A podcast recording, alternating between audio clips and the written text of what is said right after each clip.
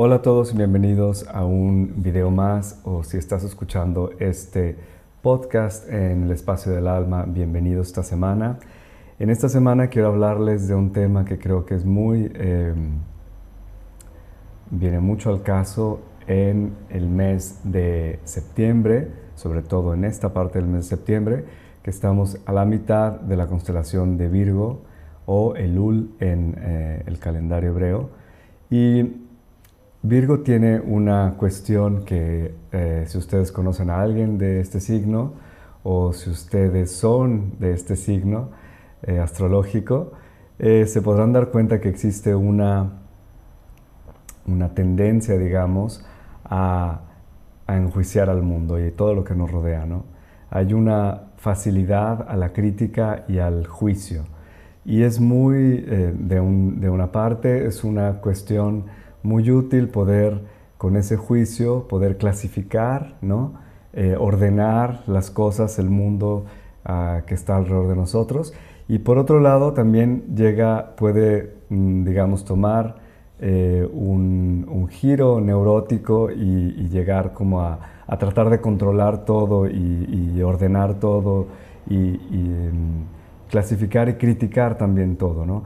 Para, para este signo del zodiaco y para este mes, la energía que hay en este mes de Elul, eh, em, que corresponde más o menos al mes de septiembre, hay esta como dicotomía del blanco o el negro, o está bien o está totalmente mal, o está totalmente bien o está totalmente mal.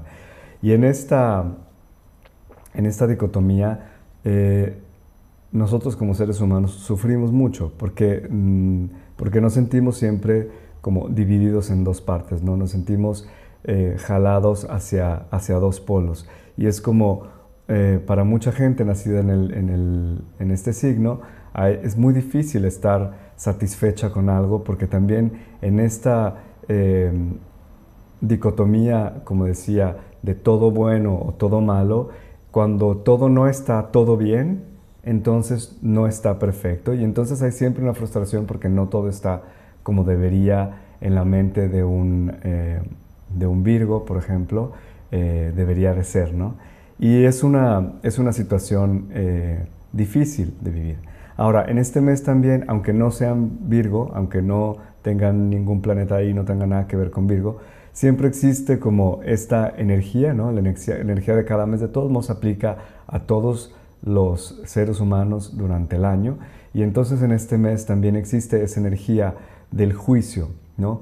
Y lo podemos ver a lo mejor también en lo que estamos pensando en estos días, cómo estamos relacionándonos con nosotros mismos, qué estamos enjuiciando nosotros Ya lo hablaba esto mismo en el mes de septiembre, pero volvió a salir y hay como que profundizar un poquito. Entonces les voy a hablar de esto y luego vamos a ver cuál es la solución en, esta, en este caso, ¿no?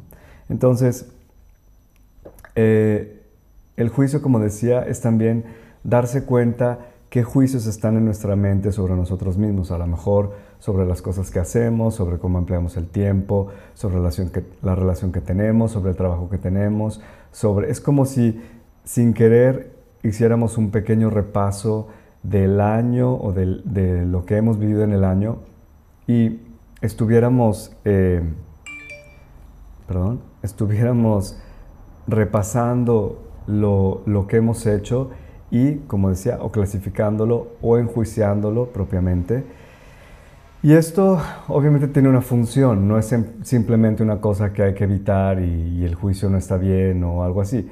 Es simplemente el darnos cuenta, sobre todo el darnos cuenta de las cosas siempre es lo que nos ayuda, y el observar esta, eh, este juicio nos podremos dar cuenta también de, por un lado, si hay alguna área de nuestras vidas en la que estamos frustrados y es realmente una, eh, un, juicio que está ahí detrás y es una pretensión que tenemos a tener una perfección en una cosa que realmente no existe, o sea, porque la vida nunca es perfecta y es simplemente como es.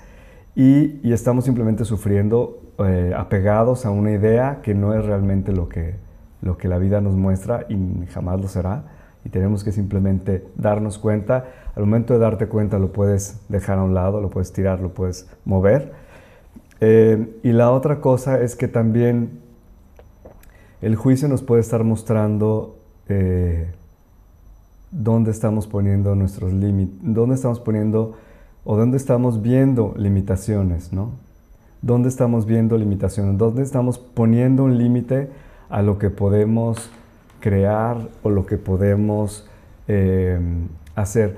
También cuando hay un juicio, mm, por ejemplo, cuando yo tengo un juicio sobre una persona en un aspecto que para mí es em, eh, difícil de aceptar, es probablemente algo que yo quiero, pero que yo no me dejo, eh, yo, yo no me doy permiso de hacerlo. Por ejemplo, puedo decir, ay, esta persona no trabaja jamás, yo lo veo siempre de vacaciones y se pasea y hace, y yo lo enjuicio como una cosa horrible que no se debe hacer.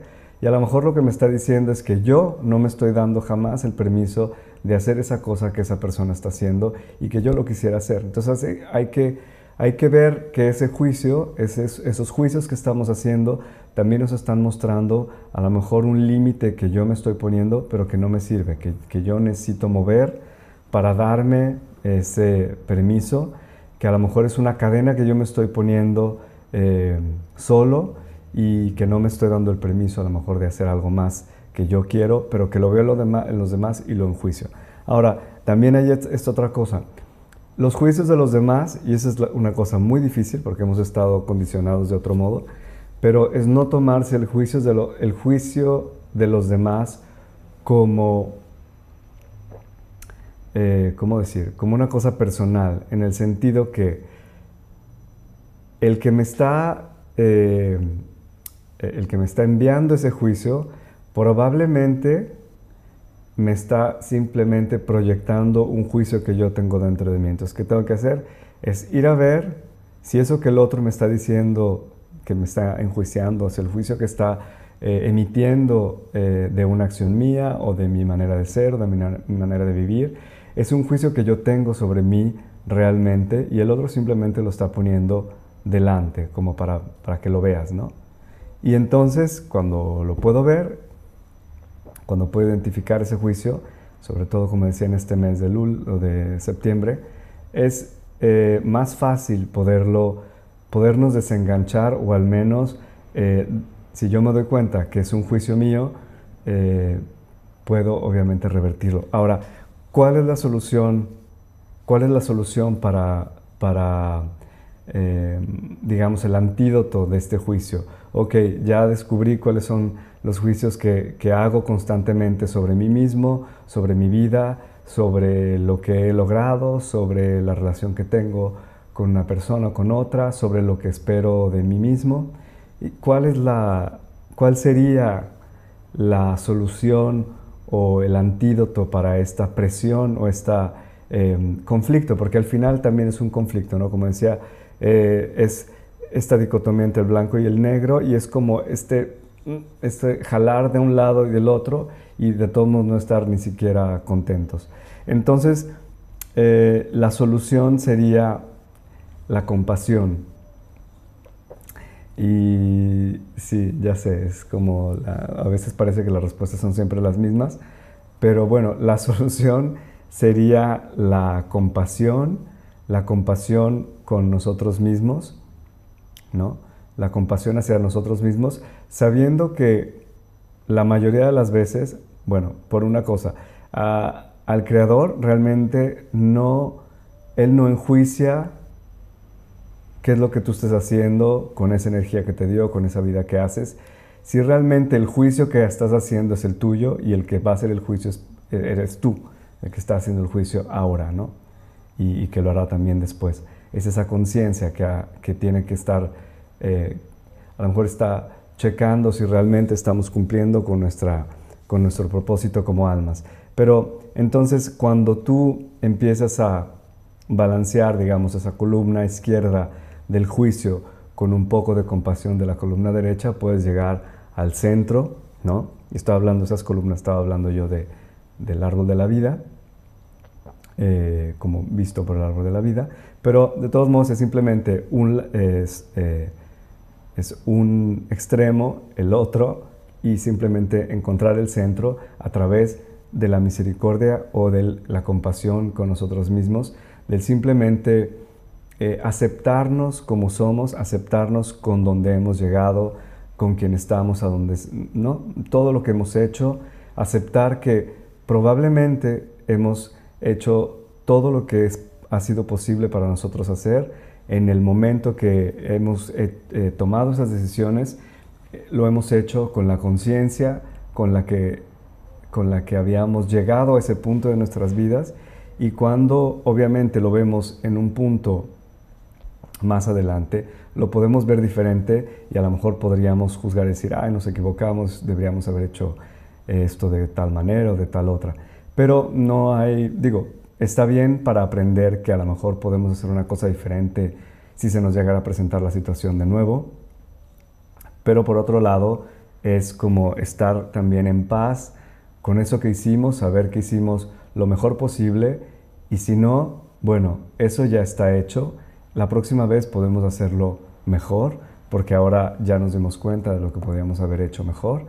Y, pero estar en paz con la situación es... No quiero usar la palabra, la palabra perdonar porque mm, tiene muchos matices como muy religiosos que, que, mm, que tienen también que ver como con la humillación, con con el hecho de ponerte en una dignidad que no nos corresponde. Entonces, dejémosla en, aceptarnos, en tener compasión con nosotros mismos, en amarnos como somos en el momento, en decir sí a lo que hemos hecho, decir sí está bien como hemos hecho y simplemente aprender para lo que queremos hacer después o donde queremos estar después, pero sin, eh, la, sin el juicio de, de pretender eh, estar en, otro lugar donde no estamos, ¿no? Porque si estamos aquí es por algo y está bien estar donde estamos, como estamos, con lo que hemos aprendido, en donde hemos llegado y está bien en este momento.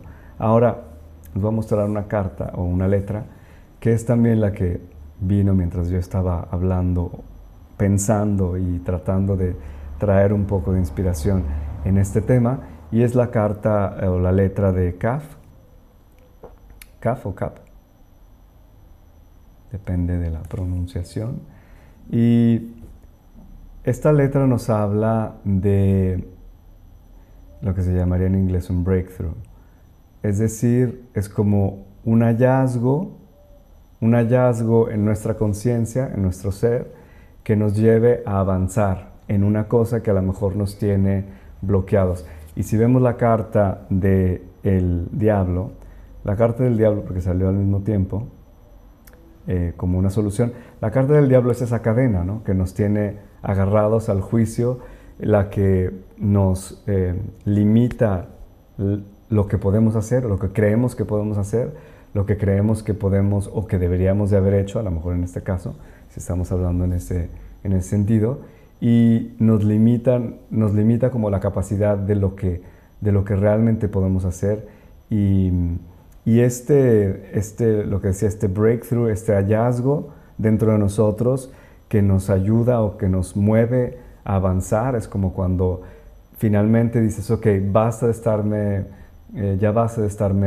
eh, de lamentarme, o ya basta de, de pensar que estoy haciendo las cosas mal, o ya basta de atormentarme con esta situación y me muevo finalmente, ¿no? Es como, como tener esa fuerza, esa voluntad que seguramente está alineada entonces con la voluntad de nuestra alma, con la voluntad divina, y entonces nos da como el impulso para poder cortar con una cadena, que es la que nos está hablando esta carta del diablo, con una cadena, con una atadura, que realmente está, pero no está ahí. O sea, está ahí porque nosotros la aceptamos, porque nos la pusimos un día y dijimos, esta me queda bien, me gusta esta cadena, pero realmente no es, no es nuestra, o es nuestra porque nosotros la hicimos eh, nuestra, pero nadie afuera de nosotros, esto es muy importante, nadie afuera de nosotros nos la ha puesto, nadie afuera de nosotros nos la ha puesto,